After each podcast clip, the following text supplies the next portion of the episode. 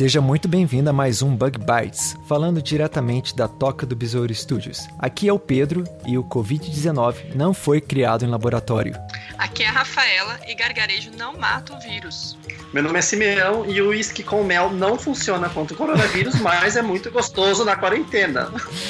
Aqui é o Alexandre e quarentena não é férias. É isso aí, pessoal. Hoje nós temos nosso time de ciência aqui para a gente falar um pouquinho sobre o Covid-19, o coronavírus, que vocês todos já estão a par. E a gente vai aqui desmistificar algumas histórias, explicar histórias que são confusas. E nós temos, né, a, a Simeão, hoje nós temos um especialista aqui em vírus e em epidemiologia para ajudar a gente nessa tarefa, né? Você quer apresentar o nosso convidado? É isso mesmo, Pedro. Então hoje nós vamos conversar com o Alexandre. O Alexandre ele é pós-graduando e ele é virologista associado ao CNPEM, que é o Centro Nacional de Pesquisa em Energia e Materiais de Campinas. E hoje ele vai falar um pouco com a gente sobre o Covid-19 ou coronavírus, tirando algumas dúvidas. E aí, Alexandre, fala um pouco pra gente o que você faz. Oi, gente. Primeiramente, obrigado pelo convite. É, eu sou aluno de pós-graduação da Unicamp em parceria com o CNPEM. Então, eu desenvolvo minha pesquisa no CNPEM e é focado em arboviroses, que são vírus transmitidos por mosquitos, por exemplo, dengue, febre amarela, zika. Só que agora, com esse aparecimento do coronavírus, tanto o CNPEM quanto a Unicamp uniram esforços e a gente agora está trabalhando com coronavírus no laboratório de nível 3, o LEV, da Unicamp. É, o que a gente tem feito agora, na verdade, é a gente conseguiu uma amostra do vírus que foi isolado em São Paulo, daquele primeiro paciente que teve aqui no Brasil. A gente conseguiu cultivar ele em, in vitro e agora a gente tem muito vírus. O que, que a gente vai fazer com esse tanto de vírus? Primeiro, a gente vai tentar padronizar um teste para conseguir identificar pacientes que tenham coronavírus no sangue aqui em Campinas, porque antes a gente tinha que coletar a amostra aqui em Campinas, levar até São Paulo e só depois disso que a gente conseguia saber se a pessoa estava infectada ou não. Agora com esse teste que a gente vai fazer aqui na Unicamp, a gente consegue ter um diagnóstico mais rápido, vai demorar mais ou menos 8 horas para a gente saber se o paciente tem mesmo coronavírus ou não. Depois disso, a gente vai começar a testar alguns remédios para ver se ele pode ser usado no tratamento contra o vírus.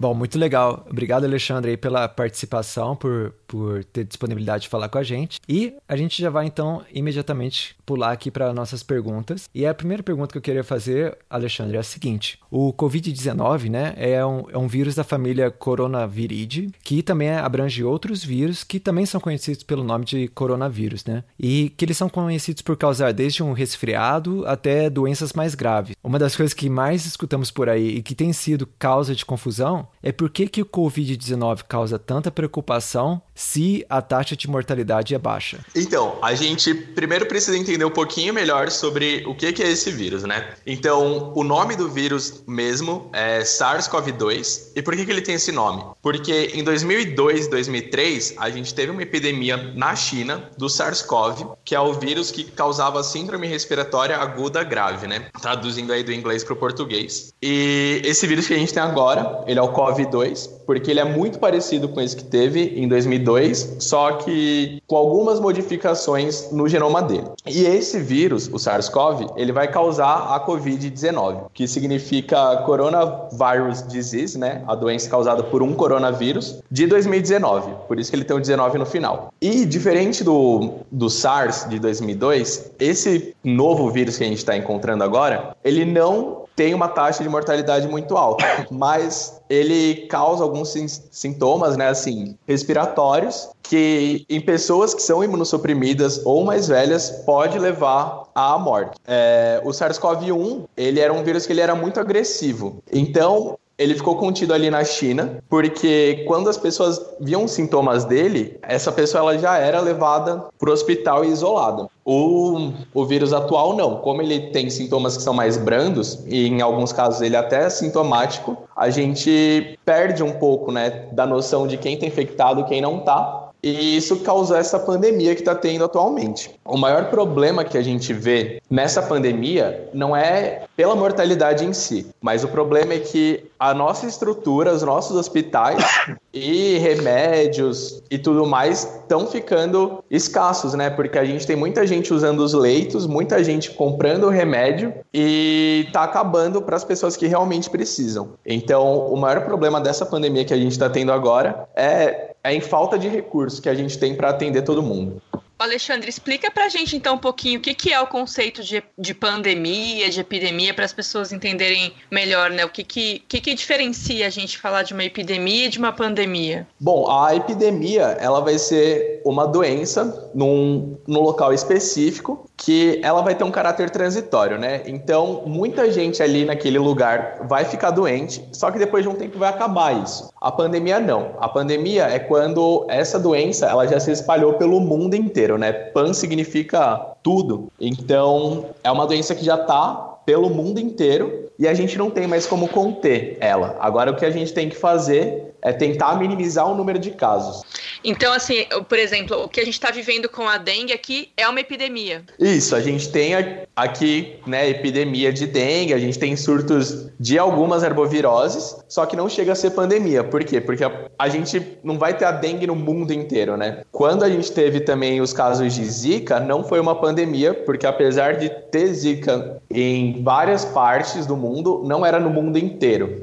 E, e, assim, você falou arbovirose. Explica pra gente o que, que são as arboviroses. Bom, arboviroses é, são doenças que são causadas, transmitidas por artrópodes, né? Aqui no Brasil a gente tem bastante caso de dengue, zika e chikungunya, que são transmitidas pelo Aedes uhum. aegypti, né? Sim. Só que é, em outros lugares, principalmente no hemisfério norte, a gente tem outros artrópodes que também causam doenças, como carrapato, assim. Então eu trabalho com moscas e mosquitos, né? Então eu tô ouvindo uhum. muita gente perguntar para mim, ah, o mosquito da dengue vai picar alguém que tá com coronavírus e aí ele vai me picar, ele vai passar coronavírus para mim. Tem algum indício já, alguma pesquisa, algum trabalho que fale que isso é possível? Não, a maioria dos coronavírus, eles na verdade são transmitidos via aérea, né? E eles não têm o mosquito mosquito como vetor. O que é um vetor? É o meio que aquele vírus vai encontrar para infectar outros indivíduos. A dengue, por exemplo, ela não vai ser transmitida pelo ar, ela só vai ser transmitida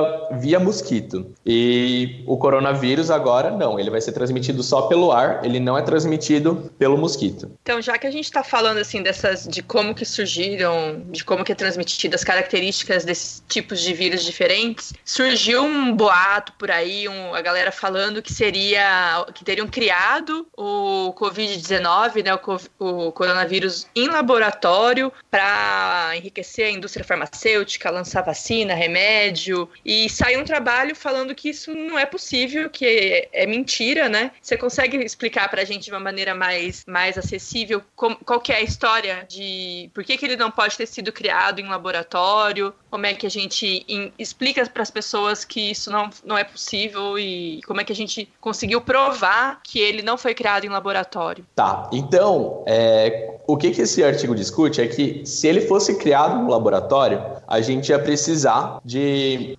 Pensa numa, numa caixinha de Lego. Quando a gente tem o Lego, a gente tem vários pedacinhos de Lego e a gente vai juntando para criar uma coisa nova, né? Então, sei lá, a gente pode criar um aviãozinho de Lego e a gente vai ver vários pedacinhos que vão formar aquilo. A gente sabe que esse coronavírus ele não foi feito em laboratório porque ele não tem esses, essas pecinhas que são semelhantes a outro coronavírus. Então, é, a gente diz assim que ele precisa, precisaria de um molde muito igual, muito semelhante, né, a um coronavírus já existente para ser criado em laboratório. A gente teria que modificar ele e fazer ele ser um vírus agressivo. Só que não é o caso. O que o artigo discute é que esse vírus tem algumas mudanças no genoma dele, nessas pecinhas de Lego, que são vindas assim da natureza, né? Então, por seleção natural, aquele vírus foi se adaptando e acabou indo para um hospedeiro humano. Tem uma parte dele que que se liga num receptor das nossas células, que é muito mais específico do que os coronavírus que a gente tinha antigamente. Então a gente sabe que esse vírus ele foi sendo transmitido e sendo adaptado, e aí ele acabou virando é, esse vírus atual, o SARS-CoV-2, que, que causa essa doença. É, né, é, é isso aí que você falou. É interessante porque não é a primeira vez né, que tem um vírus que você encontra na natureza, né, que infecta outros animais e que acontece uma, uma modificação e ele começa também a, a, infectar seres humanos, né? Não é uma coisa Não, inédita, tanto né? que o, o primeiro... Ah, tá, desculpa.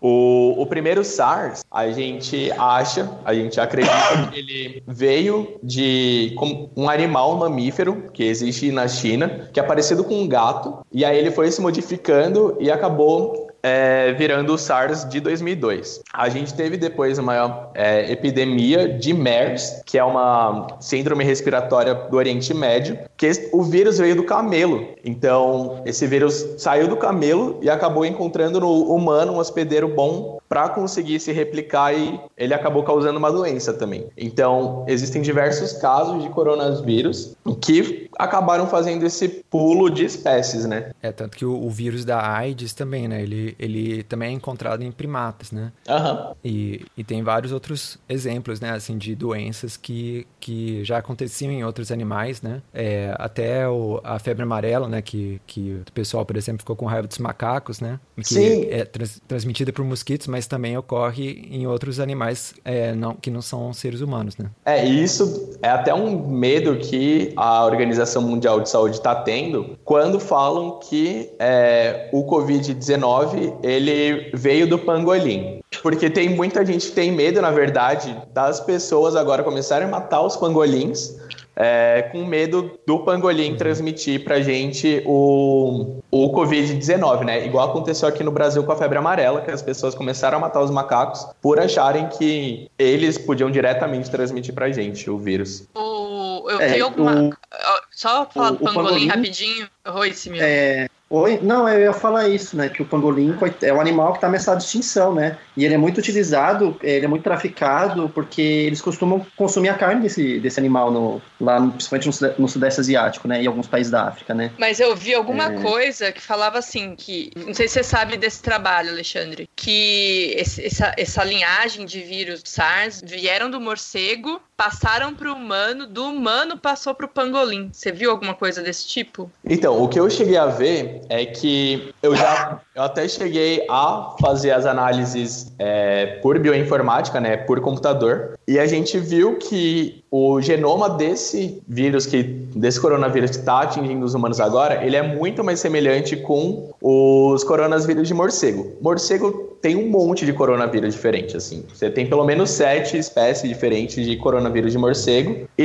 eles são próximos ao humano. O trabalho, o primeiro trabalho que saiu sobre pangolim e coronavírus, ele analisava uma proteína específica do vírus e essa proteína específica era semelhante ao COVID-19. Então, o que depois começou a ser discutido também é que a gente não pode falar assim que o vírus ele é totalmente semelhante ao COVID-19, esse vírus que estava no pangolim, porque foi só um pedacinho dele que foi foi comparado, né? Então, é como se a gente falasse, sei lá, que a gente é muito próximo à baleia porque a baleia também é um mamífero, entendeu? Então, eles podem até ser parentes, os dois vírus podem ser parentes, mas a gente ainda precisa cavar um pouco mais fundo na genética dos vírus para saber de onde que ele veio mesmo. E uma coisa que eu queria enfatizar, só voltando um pouquinho mais para trás, é o que o Alexandre falou sobre o, essa relação da taxa de mortalidade e da, do contágio, né? Que essa é uma confusão que, que tem muita gente que ainda tem, né? Que, assim, da, das notícias é, falsas, né, que circulam muitas vezes nas redes sociais, né, é, falar, ah, mas é só uma gripe, ah, é muita histeria, ah, então, então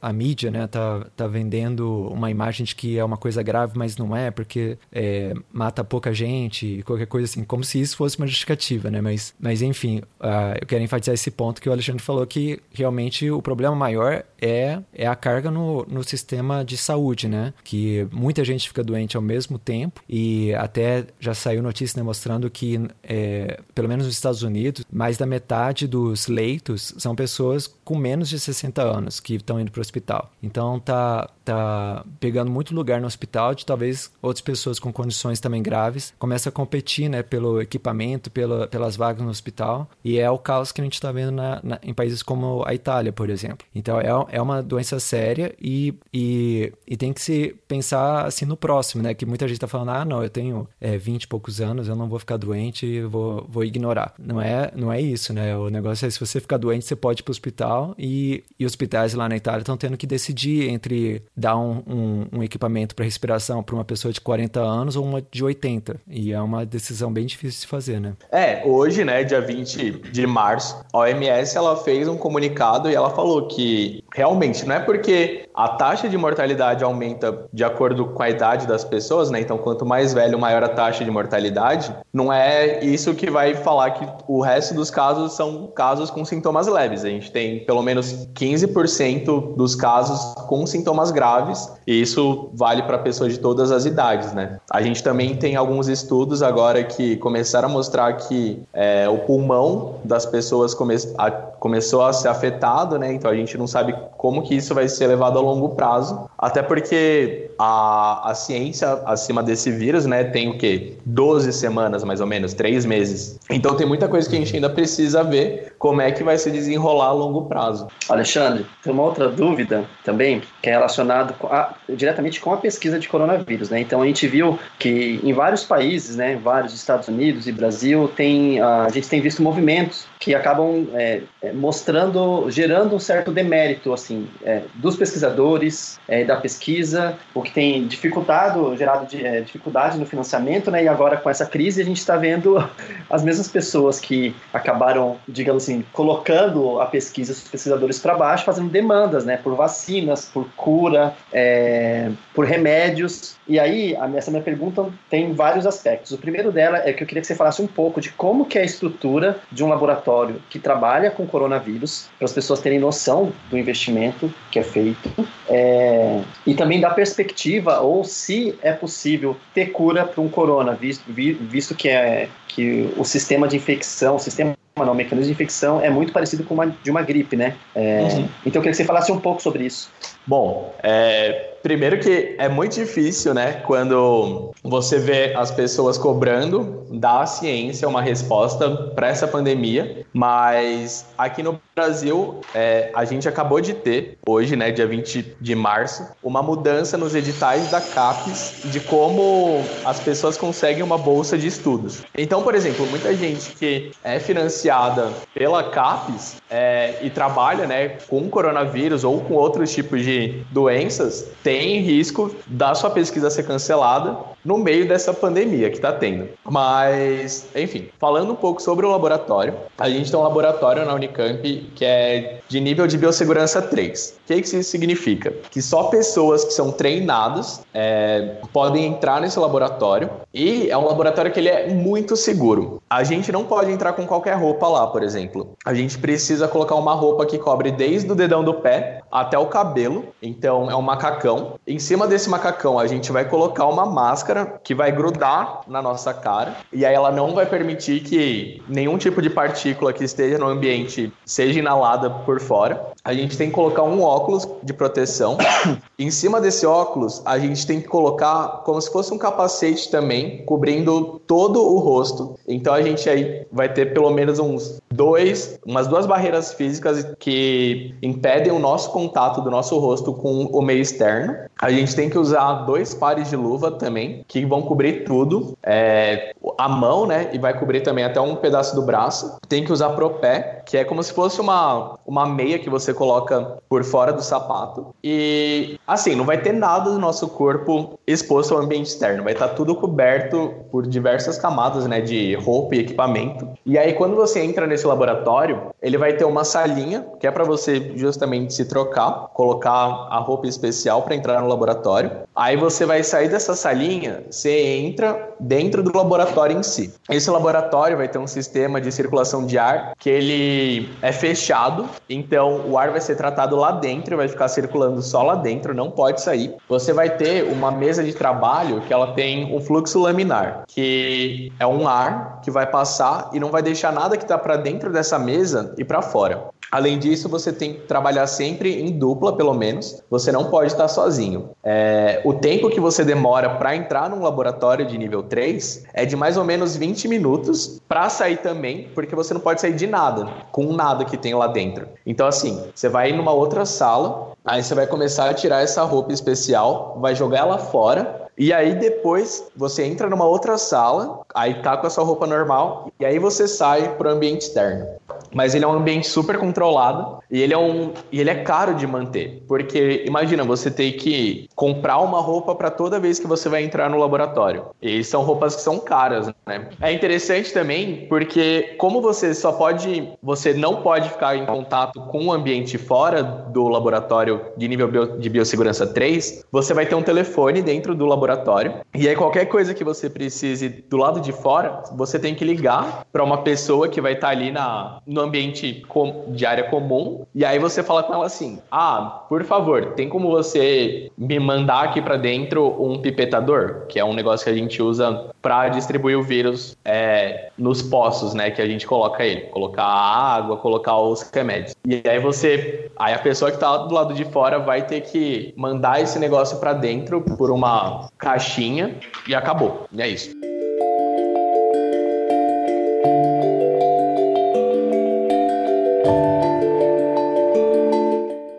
Alexandre, a gente falou já agora um pouquinho sobre o que, que é o vírus, da onde ele veio, né? É, essas perguntas mais sobre o coronavírus em si. Agora eu queria perguntar para você assim, como que a gente se protege, né, do COVID-19 e e aí a gente separou alguns mitos também, se você puder comentar sobre eles. Então assim, o que que a gente tem que fazer assim no primeiro momento para para se proteger? Eu ouvi em algumas redes assim, no WhatsApp, falando assim, é, na dúvida, se comporte como uma pessoa contaminada. O que que isso significa? Então, significa que você tem que ter aqueles cuidados básicos de higiene. Então, você não sabe se você vai estar contaminado ou não. Existem pessoas que são assintomáticas. A gente tem uma modelagem que foi feita na China, que tem acho que dois terços das pessoas que foram contaminadas com o vírus, só que ela é assintomática. O que, que significa que você é assintomático? Você não apresenta nenhum tipo de sinal da doença. Então, você não vai ter febre, você não vai estar tá tossindo, não vai ter falta de ar, mas você tem o vírus e você é capaz de passar esse vírus para outras pessoas. A taxa de infecção de uma pessoa contaminada para os outros é de mais ou menos é, duas pessoas de que você vai contaminar, né? Então, se eu tiver contaminado, eu posso contaminar mais duas pessoas. Essas duas pessoas vão contaminar mais duas e é isso que causa tantos casos assim, igual a gente está vendo. Mas o que, que a gente faz? Porque a gente não sabe se está contaminado ou não. A gente tem que ter cuidados básicos de higiene. E o que, que é isso? É você lavar sua mão com água e sabão. É o que mais funciona. Por quê? O vírus, ele é um vírus envelopado, então ele vai ter uma camada de gordura em volta dele. Essa gordura é como se fosse uma cola que vai manter esse vírus no formato dele. Se o sabão, ele desmancha a gordura. Então, a partir do momento em que o vírus entrar em contato com o sabão, essa cola que deixa ele preso juntinho, ela vai soltar. E esse vírus, ele não vai mais ser capaz de infectar outras pessoas. Não tem água e sabão, o que, é que você pode usar? Álcool gel. A gente também pode usar detergente de cozinha normal. Já vi gente falando sobre detergente não funciona, só sabão é, antibactéria que funciona. É mentira. Tudo que for sabão vai funcionar. Sabonete funciona, sabão líquido, aquele perfumado, sabão Isso. de barra, tudo, tudo, qualquer tipo de sabão funciona. É, aquele sabão que tem glitter no meio, sendo sabão, vai funcionar. E, e, essa história de passar vinagre na mão, é, essas receitas caseiras de álcool gel, isso pode fazer mal, não é? Ou, ou não é recomendado? Isso, não é recomendado. É, falando sobre o álcool gel caseiro, a Anviva, a Anvisa já lançou uma nota falando que não é pra gente tentar fazer, porque normalmente o álcool gel que a gente compra, pronto, ele vai ter além do álcool, né, e de um, um material ali para ter essa, esse aspecto gelatinoso, ele vai ter um hidratante para nossa mão. O álcool que a gente compra, que é líquido, ele pode desidratar a nossa mão, porque se você tentar passar um pouco, você vai perceber, a mão vai ficar até enrugadinha. Uhum. E ele não é bom para usar. Então, compra e... álcool gel e usa. E sobre e vinagre, o vinagre. Queima é, a mão, não queima? Queima. E sobre o vinagre ou tomar chá também, todas essas receitas caseiras, elas não têm comprovação científica. É... Não, pode falar. É... Então, assim, principal para fazer a higienização, você falou que é água, sabão, sabonete, detergente. Então, se eu tô isolado em casa, eu não preciso estocar álcool gel. Se eu tô em casa, eu vou priorizar o uso de água e sabão. É isso mesmo? Isso. isso. Prioriza o uso de água e sabão, porque é até mais barato do que você comprar um monte de álcool gel. E quando a gente tem esse efeito de manada, né, é, que a gente tá vendo agora acontecer, a gente não encontra mais álcool gel em nenhuma farmácia, em nenhum mercado mercado. Isso é ruim, porque quando uma pessoa tem todo o estoque de álcool gel, você está privando outras, sei lá, nove pessoas de ter algum tipo de proteção. Quando você está andando na rua, por exemplo, você está pegando o ônibus, você não vai ter água e sabão ali para usar. Então o que, que você vai usar no lugar? Álcool gel. Só que quando você priva outra pessoa de fazer isso, aquela pessoa pode acabar contaminando outros ambientes e outras pessoas porque ela não teve acesso a uma medida de prevenção. Então, queridos ouvintes, se vocês têm mais de um pote de álcool gel em casa, vamos dar para aquelas pessoas que têm que ainda se locomover, têm que trabalhar ou estão em condição de, de rua, porque se a gente está em casa, então é água e sabão. Não adianta, né, estocar. E acho que a mesma coisa vale para alimentos também, né, né, Alexandre? E, e, papel higiênico que não acabou em todos os lugares, né? É, o papel higiênico também é, é uma coisa bizarra, assim, porque o vírus ele não vai dar diarreia em você. Ele é um vírus da, do trato respiratório, né? Então, o que você pode fazer é só ir no banheiro e aí você assou o nariz, lava lá no banheiro, vai estar tá todo mundo em quarentena, então você não precisa de um estoque tão grande assim de papel. Pois você não é. precisa de um estoque, né, de papel higiênico, porque você tem é, acesso à água. E então não tô... precisa, não precisa estocar papel higiênico. E o que eu tô vendo nos, nos países que estão de quarentena mesmo, as pessoas têm toque de recolher, os únicos espaços que seguem abertos são hospitais, farmácias e supermercados. Então não vai ter risco de, de não poder comprar alguma coisa. Mas se a gente faz esse, isso que você falou, esse efeito de manada, de querer estocar comida e coisas em casa, a gente pode, né, é, pessoas que precisam não, vão, não, vão ter, não vão ter acesso e a gente pode causar uma, um aumento nos preços, o que vai limitar também algumas pessoas terem acesso a esses produtos. Então eu acho que isso a gente tem que ter bem bastante consciência de que não, po não pode, né, a gente fazer essa, essa loucura de sair comprando papel higiênico, álcool gel, comida loucamente, assim, porque as outras pessoas. A gente tem que pensar no outro, né? Foi é o que a gente tem que. Uma das coisas que eu vi falando, uma, uma infectologista mesmo na TV, que um dos, uma das coisas que vai ajudar a gente a passar por isso é ser solidário, né? Solidariedade. Então é, não é o... precisa de álcool gel, né? Sim, esse é o momento, na verdade, que a gente tem que repensar nossos atos e pensar muito mais no outro do que na gente. Além desse problema do álcool gel também, é o que a gente estava falando no começo. Por que, que eu vou ficar de quarentena sendo que eu não estou apresentando sintomas? Porque às vezes você está contaminado, você está infectado com o vírus, só que você não sabe, você vai entrar em contato com uma pessoa que é imunossuprimida, que é grupo de risco, e aquela pessoa pode se infectar e ficar doente. Então é um momento assim que a gente tem que pensar muito mais em outras pessoas do que a gente. E aí você fala, Ô, Alexandre, e falando nessa questão de, de, isolamento social e de quarentena, está muito relacionado também.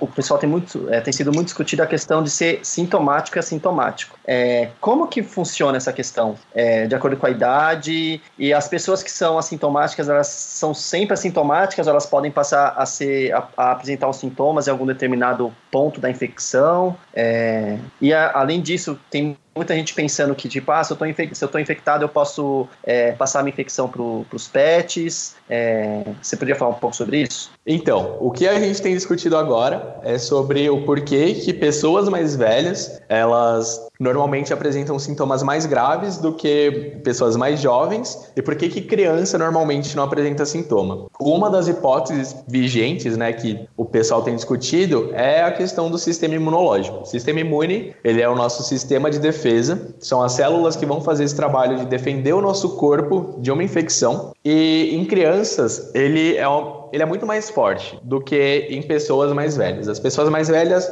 ela já tem um sistema que ele é um pouco mais fraco, ele é mais suscetível a doenças, a qualquer uma. Por isso que quando a gente também tem campanha de vacinação contra a gripe, a gente recomenda que pessoas mais velhas tomem vacina, porque ele já é um grupo que o sistema imune é mais fraco. Então, é, a, o aparecimento de sintomas ele é linkado ao sistema imune dessa pessoa, com, conseguir conter ou não a infecção pelo vírus. Algumas pessoas elas podem ser assintomáticas ao longo de toda a infecção, outras não. Elas podem começar sendo assintomáticas e depois elas começam a apresentar alguns sintomas. E agora falando um pouco sobre os pets, é, a gente não tem nenhum caso que é comprovado realmente de animais de estimação que são que foram infectados pelo vírus. É, essa história começou com o caso de um cachorro de Hong Kong que foi feito uma análise na saliva desse cachorro e ele tinha o Covid-19. Algumas das hipóteses que podem é, falar por que, que esse cachorro tinha o vírus é porque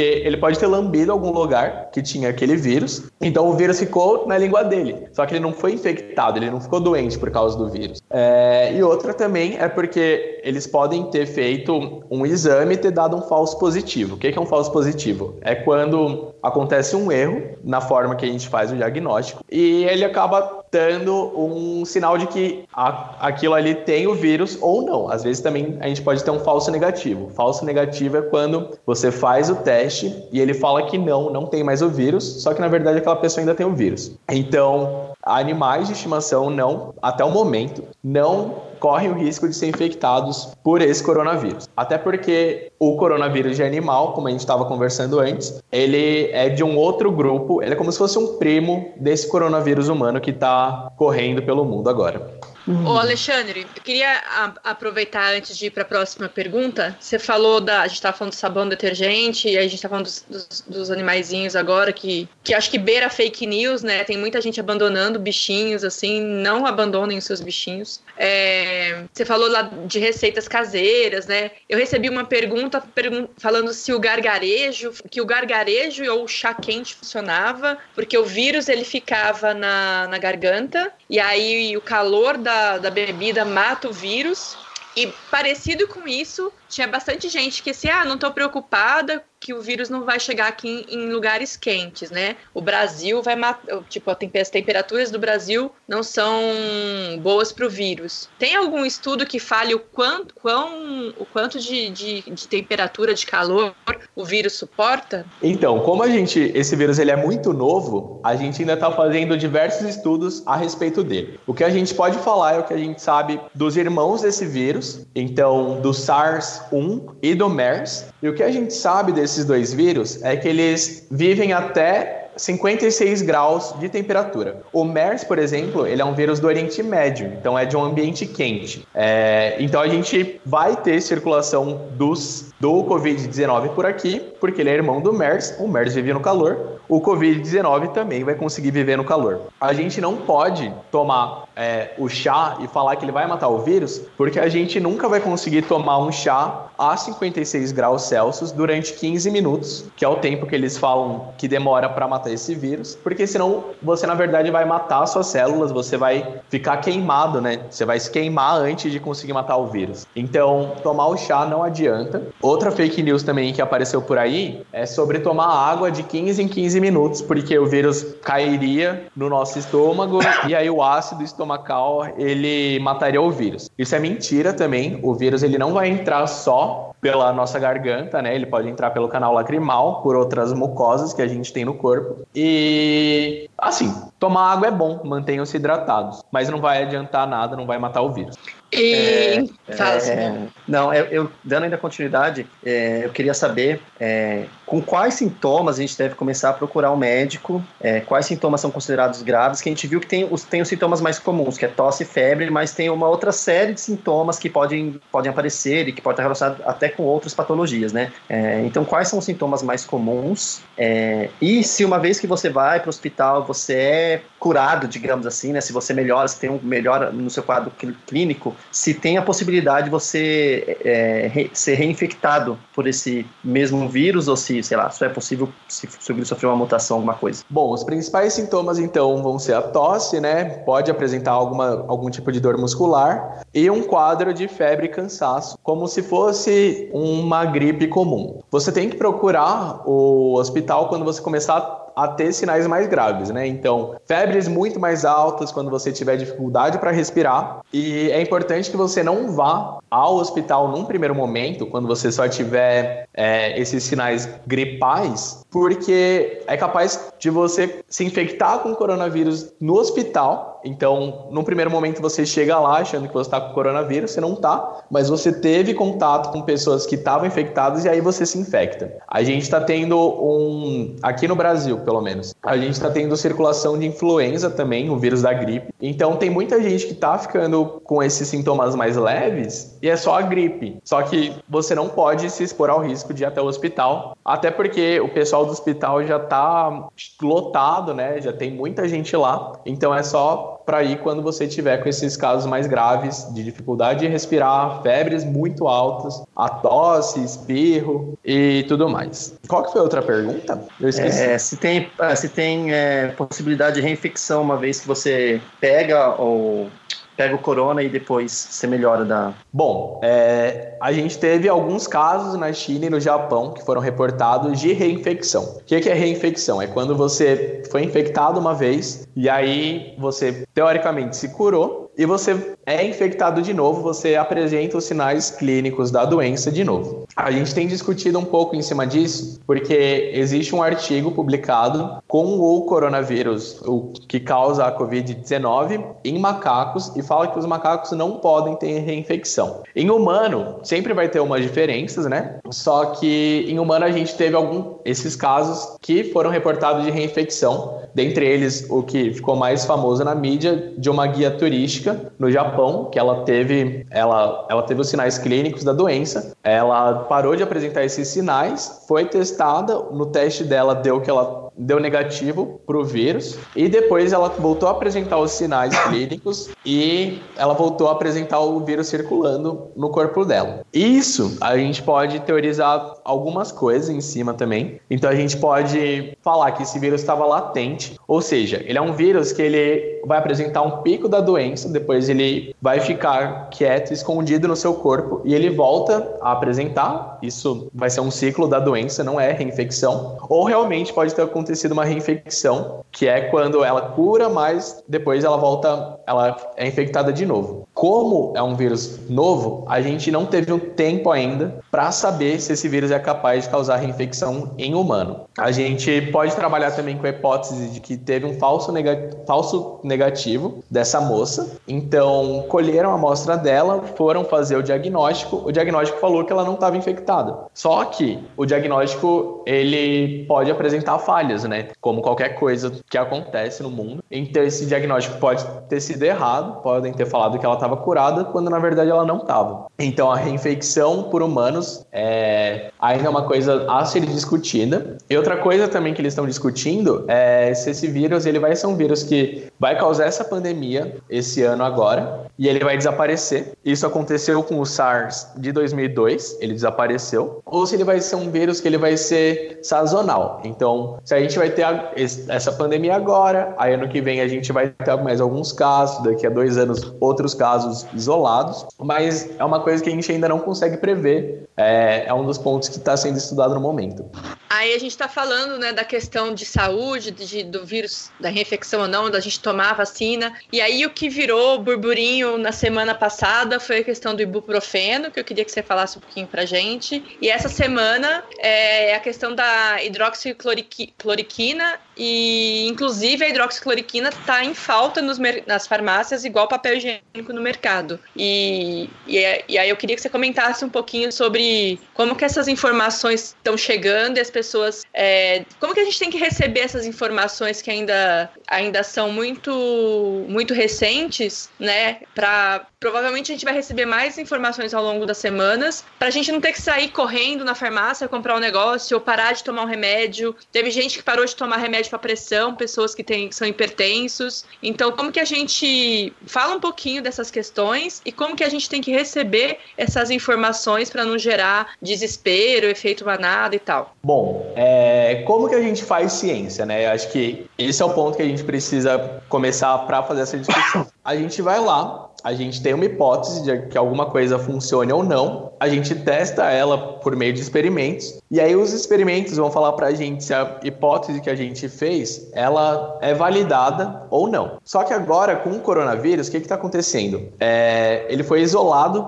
na China no final de 2019, então a gente tem três meses que esse vírus foi isolado pela primeira vez, e a gente está é, fazendo muita, muito report, né? Então, assim, a gente está é, como se fosse fazendo cartas falando o que, que a gente tem observado na ciência em diferentes países, em diferentes situações. O caso do ibuprofeno é, alguns, alguns grupos reportaram que pessoas que tomavam ibuprofeno tiveram algum tipo de agravamento. A gente não tem testes ainda que comprovem isso, mas a hipótese que eles lançaram é que o ibuprofeno ele aumenta um receptor na célula que vai fazer com que esse vírus entre dentro da célula e aumente é, a taxa de replicação desse vírus, porque ele vai conseguir entrar mais rápido na célula e a pessoa fica mais doente. Começou assim no começo da semana, no final da semana a OMS voltou atrás e disse que essa recomendação que ela tinha feito foi equivocada. Da mesma forma, no meio dessa semana, é, saiu uma, uma carta falando sobre o uso de hidroxicloroquina ou só de cloroquina, que é um remédio antimalárico, que estava sendo usado em um grupo de,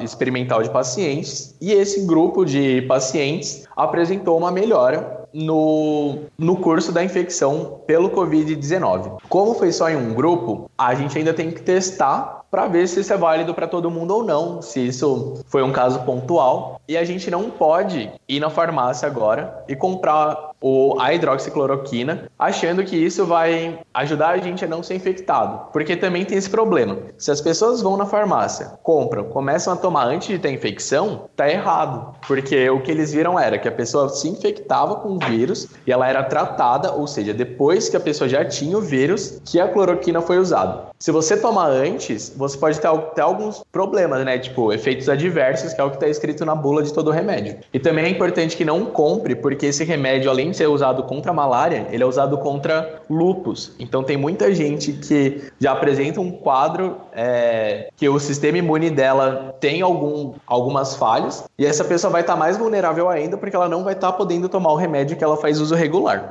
De forma alguma você deve ir na farmácia e fazer um estoque desse remédio que você nem sabe direito como que funciona. Ah, e é provável que nas próximas semanas saiam outros, outros estudos pontuais também de medicamentos que funcionem contra essa infecção, mas você não sabe se vai funcionar para todo mundo, né? Atualmente a gente tem uma estratégia para descobrimento de remédios que funciona assim. A gente chama de reposicionamento de fármaco. O que, que é isso? É, existe um comitê que avalia se um fármaco, né, uma droga, ela pode ser usada para uso humano ou não. E esse comitê, ele vai ter feito muitos estudos, assim, aproximadamente 20 anos de estudos, para que aquele remédio saia do experimento em célula, passe pelo experimento em camundongo, chegue, no exper chegue em experimentos, né, em grupos clínicos, e aí sim ele possa chegar na prateleira da sua farmácia. Aí, o reposicionamento de fármaco pega esses remédios que você já encontra na farmácia e tenta é, usar ele em outras doenças que a gente está está tentando estudar. Então, por exemplo, na China eles também têm tentado usar um remédio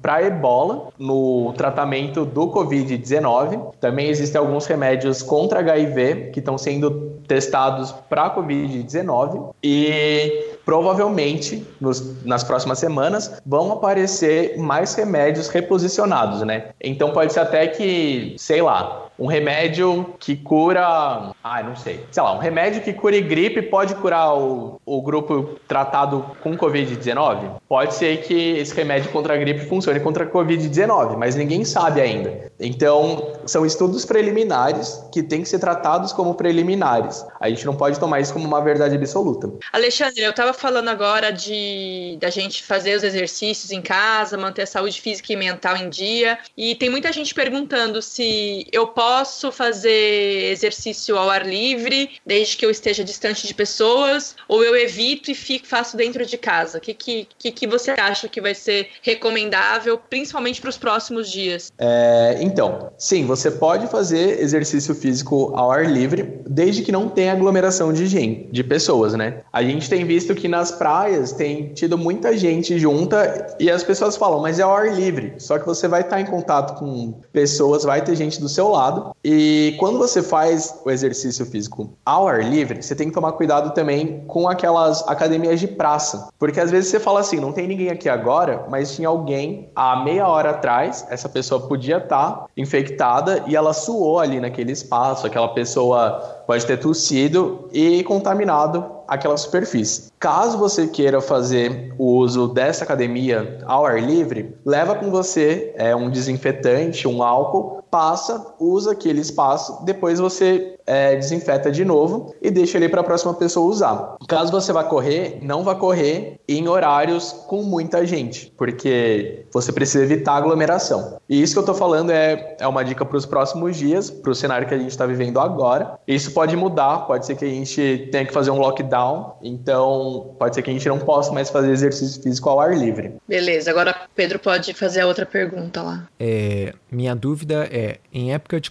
de pandemia, como o profissional de de saúde pode evitar a contaminação ao voltar, ao voltar para casa, o que estiver trabalhando diretamente com doentes. Os profissionais de saúde devem ficar de quarentena em lugares se estiver trabalhando com doentes do Covid-19 ou podem voltar para casa. É, as recomendações que o, as pessoas da biologia recebem a respeito disso, né? Então, por exemplo, eu que estou trabalhando no nível 3 da Unicamp, é, a gente precisa usar todo um aparato, como a gente já discutiu ali falando sobre como funciona um, um laboratório de biossegurança 3. Então a gente usa uma roupa específica, a gente vai descartar aquela roupa dentro do laboratório, essa roupa vai ser é, jogada fora mesmo, assim, ela vai passar por um processo de desinfecção e vai ser jogada fora. A respeito de profissionais, sei lá, enfermeiros, médicos, você precisa. É, tem, deve existir algum tipo de recomendação da Anvisa, do Ministério da Saúde, falando sobre como proceder. Um problema que está tendo também é porque tá, estão faltando EPIs, então jaleco, máscara, para esses profissionais da saúde. No mundo ideal, você usaria os EPIs, você estaria protegido e não teria o risco de ser contaminado. Só que a gente sabe que o mundo real é um pouco diferente. Então, é necessário que você siga as recomendações dadas pela sua instituição, pelo seu local de trabalho.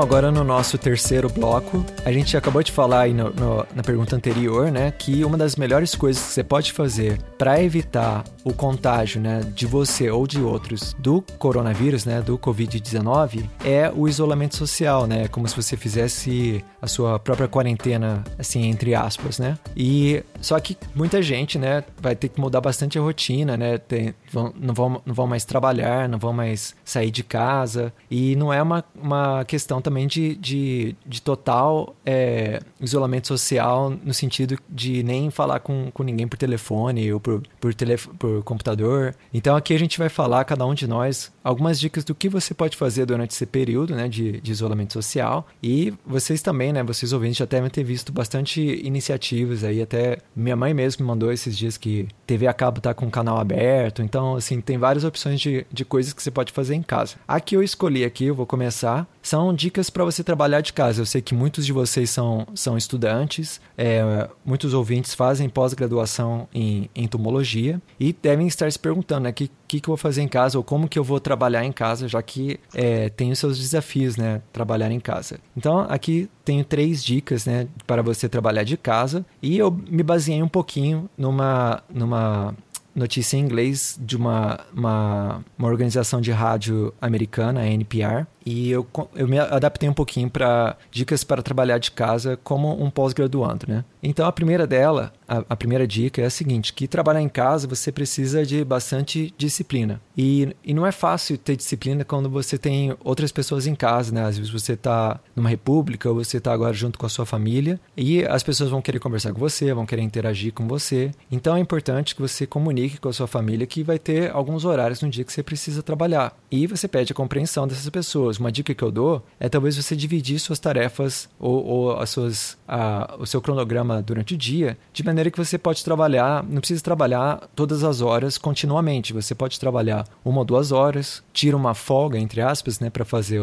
outras coisas, volta e trabalha mais uma ou duas horas. E lembrar, gente, que essa a pandemia ela não é permanente, né? Ela não, ela tem um, um, uma hora que as coisas vão se normalizar mais. Então também não se cobre tanto, né, de você querer manter o mesmo ritmo de produtividade que você teria no laboratório. Mas caso você se sinta bastante na necessidade de trabalhar, essa é uma dica que você pode utilizar, dividir suas tarefas com as outras pessoas da casa é, e tarefas aqui no sentido mais amplo, né, de desde tarefas domésticas até, né, você é, jogar um videogame com, com, com o seu irmão, sua irmã ou falar no Skype com alguém. Então, essa é a primeira dica. Divida o seu trabalho é, em pequenas porções de tempo durante o dia. E... A outra dica. Pode falar, ZB. Pode continuar. A... Depois faço ah, tá. um comentário. tá. É, já a próxima dica é a seguinte: faça o seu cantinho de estudo. É, o, ou melhor, na verdade, essa ainda é uma dica em relação à disciplina, desculpa. Então, para você também ter disciplina, faça o seu cantinho de estudo e use o, o método Pomodoro. Então, se você está é, trabalhando, por exemplo, num manuscrito ou você precisa procurar um artigo, qualquer forma de atividade que você considere trabalho, tenta usar esse método que é chamado de Pomodoro. Você também talvez já tenha familiaridade, mas ele funciona mais ou menos assim. Você tem um tempo de trabalho e um tempo fixo também de intervalo. Eu geralmente eu uso 25 minutos de trabalho e 5, 10 minutos de descanso. Só que você tem que parar. Então, mesmo se você estiver empolgado, você estiver embalado naquela atividade, quando der os 25 minutos tocar o seu alarme, você tem que parar e fazer esse intervalinho. E eu sei que parece que é contraprodutivo, mas só que no longo, ao, ao, longo do tempo, na verdade você consegue trabalhar por mais tempo fazendo esse tipo de divisão. E tenha também uma meta assim é, bastante modesta assim para o seu dia. Por exemplo, faça três ou quatro pomodoros. Não precisa colocar como meta fazer uns 10 pomodoros. Aqui pomodoro, então é esse intervalo de tempo que você trabalha, é, a gente chama de um pomodoro. E respeita também os intervalos. Então essa é a primeira dica né, de como trabalhar em casa é, é, com disciplina. A segunda é, se você for trabalhar, se possível, trabalhe em coisas que não exijam a internet. Porque agora está todo mundo ficando em casa, está todo mundo usando a internet. Então é bem capaz que você enfrente tanto na sua casa pela, pela capacidade da, da banda da sua internet, como também na sua cidade, você pode talvez ter é, alguma lentidão na sua internet. Então é, é bom que você é, procure alguma coisa, por exemplo, que, que foque mais na leitura ou na escrita offline que assim você não se sente frustrado, né? Ou prejudicado é, por ter internet lenta. E a terceira dica, que é a última dica que eu vou dar, é se você tiver criança, né? Se você tiver um sobrinho com você, se você tiver um filho, uma filha, qualquer é, criança que você tenha em casa, pode se tornar bastante difícil de cuidar né, da criança e ainda conseguir trabalhar em casa. Então, principalmente nesse momento, é muito importante que você seja pragmático. Então, divida a tarefa com outras pessoas da sua casa, né? Seu esposo, sua esposa, é, quem mais estiver com você na sua casa, para você conseguir cumprir essas suas metas de trabalho. E também é, é, é, uma hora assim, de você ser um pouco mais flexível. Talvez você seja contra é, criança pequena assistir TV ou, ou assistir coisa no, no, na internet. Talvez seja a hora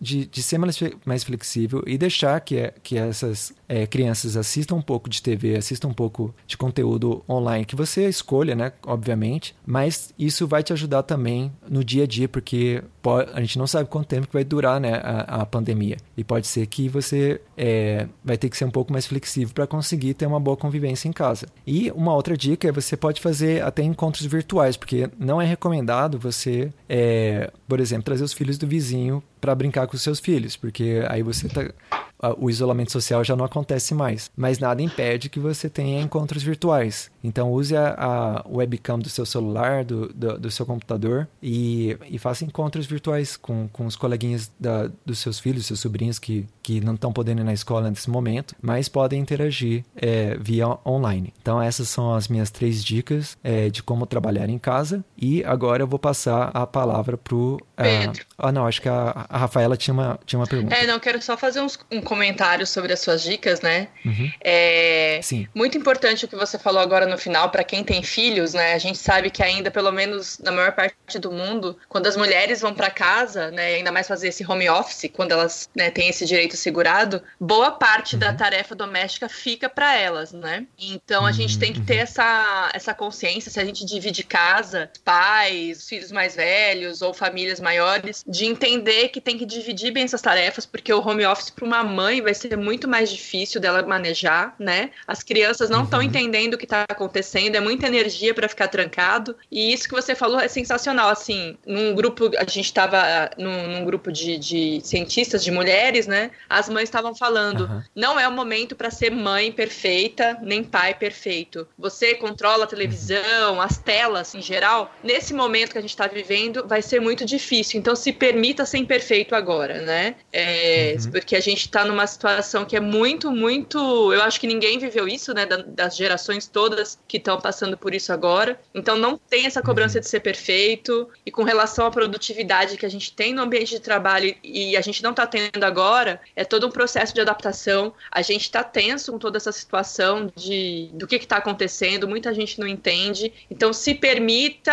a, a se adaptar, a não se cobrar tanto, né? É, é super importante Sim. se a gente pode, a gente tem esse direito assegurado de ficar em casa, a gente ficar pelas pessoas que ainda não têm, né? Pensar em como a gente pode ajudar o outro também dentro de casa. Isso pode fazer muito bem pra gente também, dentro dessa esse isolamento que é é físico, né? Igual você falou, faz as festinhas, o encontro das crianças pelo, pela webcam. Essas dicas que você deu hoje de trabalho, eu tô tentando seguir aqui. Hoje tive uma reunião com os meus alunos, então a gente tem que ir aos pouquinhos e, e pedir ajuda, né? E não se cobrar tanto. E principalmente mães e pais, né? Vamos rever como é que vai ser essa, essa, essa maternidade, paternidade nesses dias aí. Achei, acho que a gente tem que fazer essa, essa reflexão e pensar no papel do outro, né? E o caso das empresas, dos empregadores, dos departamentos, lembrar que uma mulher que vai para casa trabalhar, as atribuições para ela são muito maiores do que para um colega homem, para um estudante. Então é muito bom a gente fazer essa reflexão também.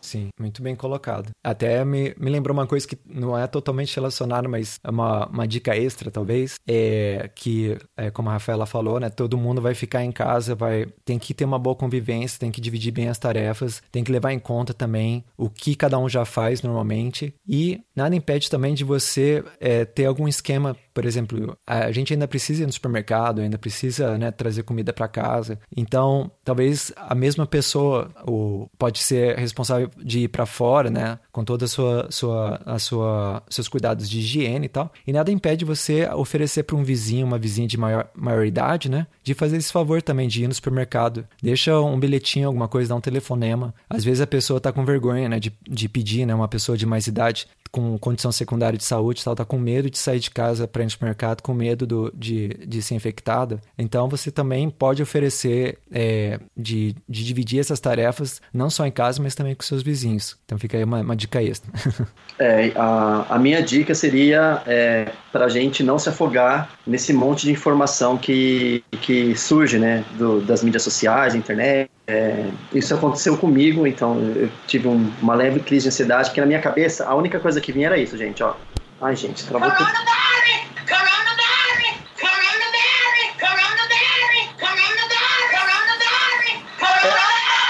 Era só isso, gente. Só vinha coronavírus, coronavírus, coronavírus, coronavírus. Então, aproveite esse tempo, se informe, mas também busquem é, a veracidade dessas informações, porque a gente sabe que tem muita fake news rolando, tem muita notícia de tom alarmista, que às vezes até tem um conteúdo, tem um pouco de veracidade, mas tem um monte de, de balela lá no meio. É, e mais do que isso, aproveite esse tempo também, além de trabalhar e se informar, mas para cuidar de você e investir em outras áreas que geralmente você não investe, né? Sei lá, exercitar o ócio criativo criativo, é uma coisa que é totalmente válida. É, o meu exemplo, por exemplo, é, teve um dia que eu precisei sair para comprar no mercado, aproveitei, passei numa loja de tintas, comprei, tipo, pintei todo o meu quarto, coloquei nicho, fiz coisas que eu sempre quis fazer e, e nunca tinha tempo, sabe? Então aproveitar essa, esse, esse momento forçado que a gente tem de ficar num canto parado e trabalhar com coisas que, sei lá, a gente sempre quis fazer e nunca teve oportunidade. Porque uma coisa que a sociedade de hoje impõe pra gente é que tudo tem que ser muito corrido, a gente tem, tem sempre que estar ocupado, e eu acho que parte dessa angústia que a gente sofre vem desse pensamento que é imposto pra gente. É, então minha dica é, é, isso, foi bem curto. Não, muito bom, muito bem. Bom, a minha dica, dá... tá dando pra me ouvir? Tá. Ah, beleza. Bom, a minha dica vai de encontro a tudo isso que a gente tá falando aqui, e é ter calma. É uma coisa que a gente que nunca a gente tinha passado antes. Teve aquele surto de H1N1 antes, mas a gente não teve que ficar em isolamento social. E agora a gente não tem o que fazer. É, a gente tem que esperar passar essa curva de casos que está tendo. A gente tem que esperar os cientistas trabalharem para tentar descobrir um possível tratamento, para tentar descobrir uma possível vacina. Mas agora é isso, a gente tem que ter muita calma. E outra dica que eu dou é que se vocês quiserem entender um pouco melhor sobre o que, que é o sistema imune, o que, que é essas células de defesa, tem um desenho, dá até para passar para as crianças, chama Cells at Work, Células ao Trabalho, que vai mostrar como que o nosso corpo ele responde a diferentes tipos de doenças, entre eles um vírus. E é super fofo, super didático. E também tem filmes para as pessoas mais velhas, né? Então tem pandemia, contágio. Se você jogar nesse serviço de streaming, é, doença, aparece um monte e alguns são bem didáticos a respeito disso. Legal. Rafaela? Bom, é... a minha dica vai ser mais relacionada às pessoas que já têm alguns problemas, né? Eu tenho, por exemplo, eu sou diagnosticada com ansiedade e eu venho trabalhando isso já, já há alguns anos e aí chega nesse momento assim, né? Você tá isolado, é, longe da família, né? A gente, quem tem familiar acima de 60 fica mais apreensivo, né? Minha família é de São Paulo, então a gente tem que pensar em, em alternativas para a gente manter a nossa saúde mental. Então tem, tem algumas alternativas, né? Eu vi que a gente, além de ter o, eu vou olhar aqui para vocês um site que eu fiquei, que eu, que eu procurei. Quem faz terapia já pode conversar com seu terapeuta, com seu médico, de fazer as consultas online. Quem não tem condições, tem algumas alternativas, né? Além do CVV, tem esse site aqui de chama a chave da questão.com.br. Então a gente tem que tentar ficar bem com a saúde emocional e, aí algumas dicas para a gente fazer em casa, se não tem essa necessidade de procurar um profissional, mas se tiver, procure. A gente não tá sozinho, a gente tá isolado fisicamente. Então, como o Pedro já falou para no caso das crianças e também eu falei no caso de reuniões de trabalho, faz, tenta fazer encontros virtuais com os amigos, liga para a família, né? Se a pessoa não consegue, não sabe mexer, né? Nas coisas de vídeo, faz, dá um telefonema, é, tem várias aulas online gratuitas de yoga, de meditação, de exercício físico mesmo, de musculação. Acho que tem até alguns exercícios de algumas escolas de crossfit para quem está na moda fazendo crossfit. Procurar exercitar o corpo mesmo em casa, porque a gente sabe que cansar o corpo faz muito bem para a cabeça. A gente esquece um pouco das coisas, que também entra naquilo que o Simeão falou. A gente está sendo bombardeado o tempo todo de notícias. É, as notícias boas não vão, não vão chegar tão rápido, né? A gente está no momento ainda de progressão da doença.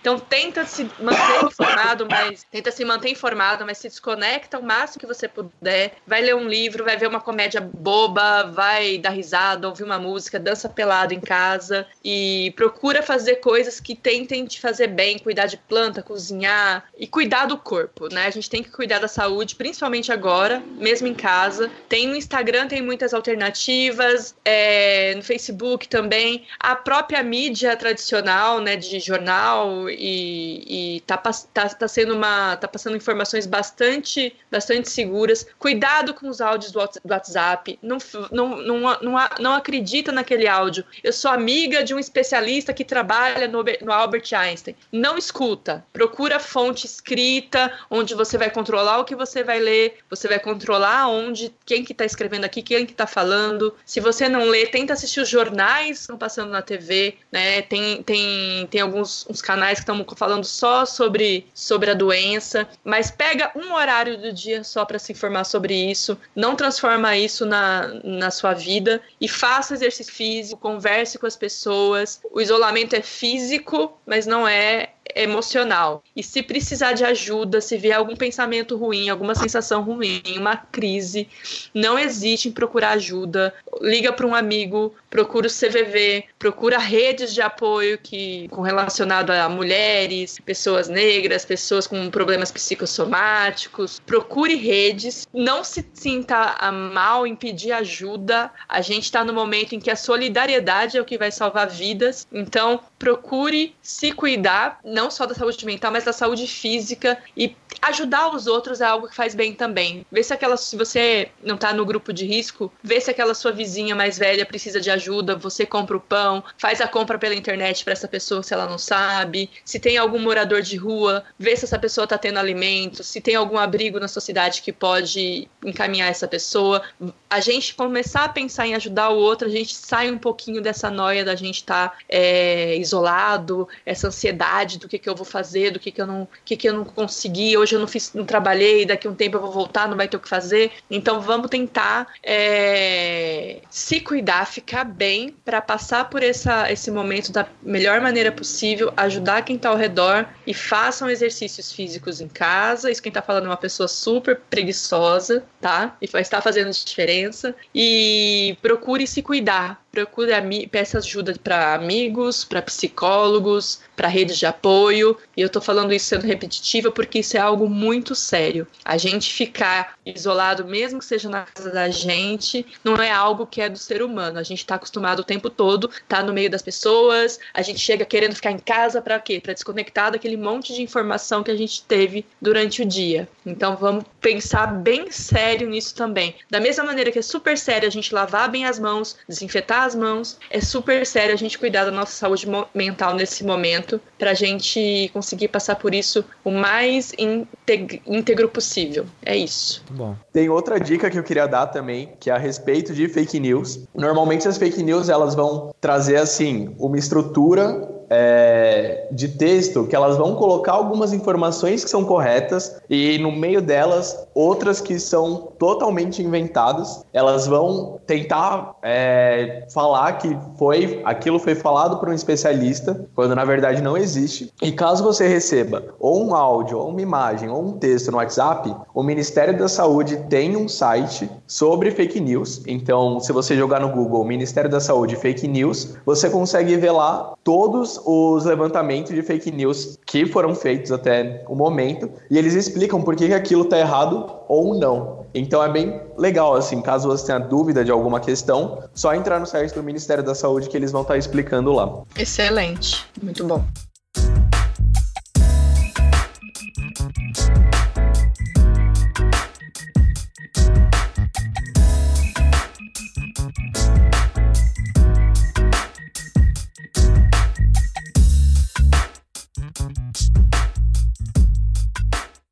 Bom, pessoal, então vamos fechar o nosso episódio de hoje. Como vocês viram, né, é um assunto que tem muita coisa para explorar, muitos aspectos. A gente tentou fazer um apanhado geral, mas a gente também pode poderia até é, ter aprofundado mais em alguns temas, algumas coisas que são é, até academicamente muito interessantes né, do ponto de vista é, da ciência, né, do, de, da de uma pandemia e do, da acurácia, né, da, da, de quão precisos são os testes. Todas essas, essas coisas são bastante interessantes e a gente talvez até faça mais episódios é, sobre o coronavírus, né? A gente já conversou em, em off, mais ou menos, que talvez tenha bastante conteúdo para mais um ou dois episódios que a gente pode fazer. Mas por hoje é só. A gente é, já, já fez um apanhado bem legal e eu queria agradecer, então, aqui a presença né, do nosso time de ciência aqui do, do, do Bug Bites nesse especial do coronavírus. Então, agradecer primeiramente ao, ao Alexandre, nosso expert em vírus e, e, e epidemiologia, é, que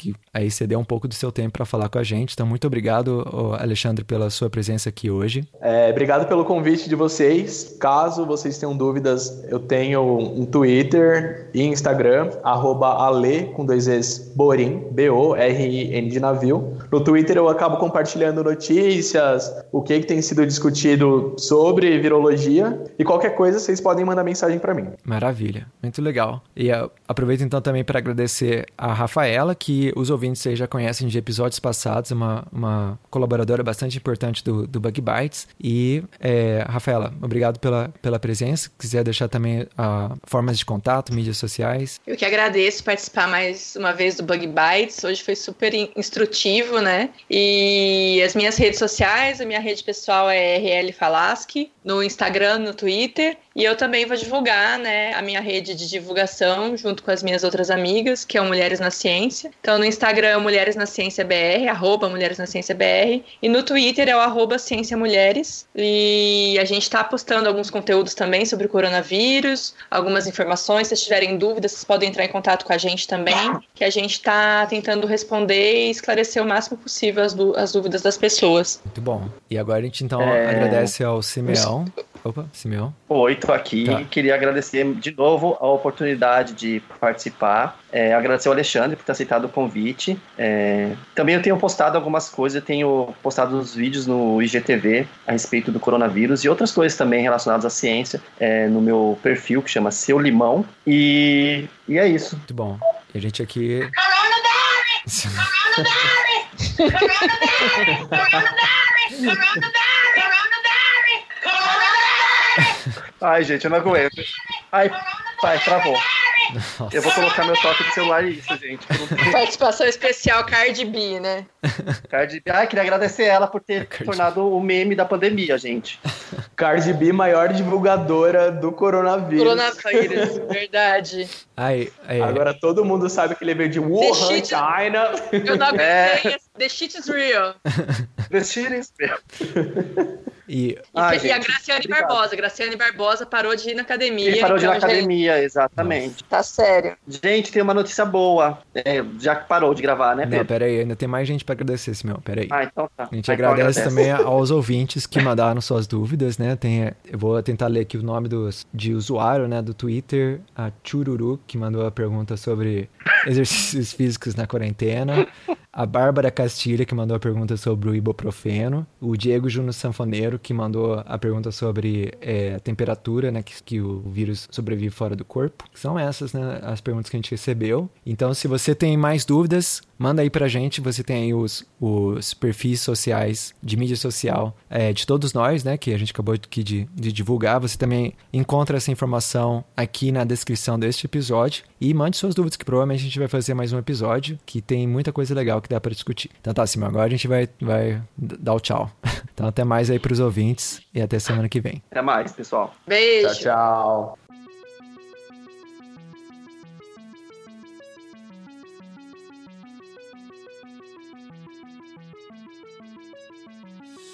O Bug Bites é um projeto de divulgação científica relacionado aos insetos e à entomologia. Nosso conteúdo é produzido por especialistas da área e de acesso gratuito nas mais diferentes plataformas. O apoio de nossos ouvintes é muito importante. Se você gosta do nosso conteúdo, considere apoiar esse projeto. A partir de R$ reais mensais, você pode apoiar o Bug Bites na plataforma Padrim. O link está na descrição do episódio.